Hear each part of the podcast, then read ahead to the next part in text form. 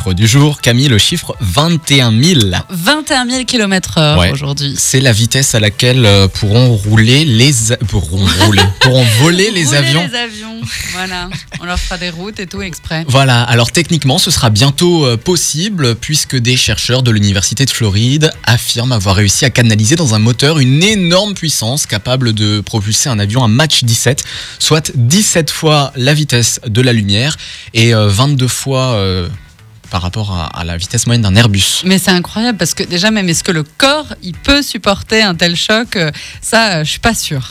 Après si c'est progressif, je me dis pourquoi pas. Si c'est les 21 000 d'un coup, non, d'avance, non. Mais euh, J'ai Ah bah là c'est- c'est foutu là hein. mais, euh, mais ouais mais pourquoi pas Pourquoi pas bah, ça permettrait de se déplacer hyper rapidement d'un continent à l'autre par Euh, exemple. Paris-New York en une heure quoi, hein, c'est bouclé hein, C'est ça, je pense. largement même. euh, bah oui largement. Oui, même beaucoup Vingt- plus. euh, bah, en 15 minutes, 20 minutes. c'est ça. Il y a 6000 km Bah voilà. entre Paris et New York donc, Bah, voilà, euh, donc euh, 15 minutes, hop là. T'es à New York. Bon, c'est pas mal ça pour les vacances.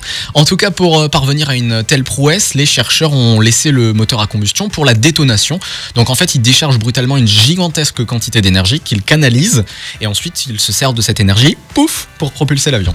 D'accord, ouais, donc ça pourrait être quand même assez violent, je pense. Voilà, c'est. euh, c'est- faut que tu t'imagines en fait une onde de choc par un fusil dans un espace fini, ça veut dire dans un espace bouclé.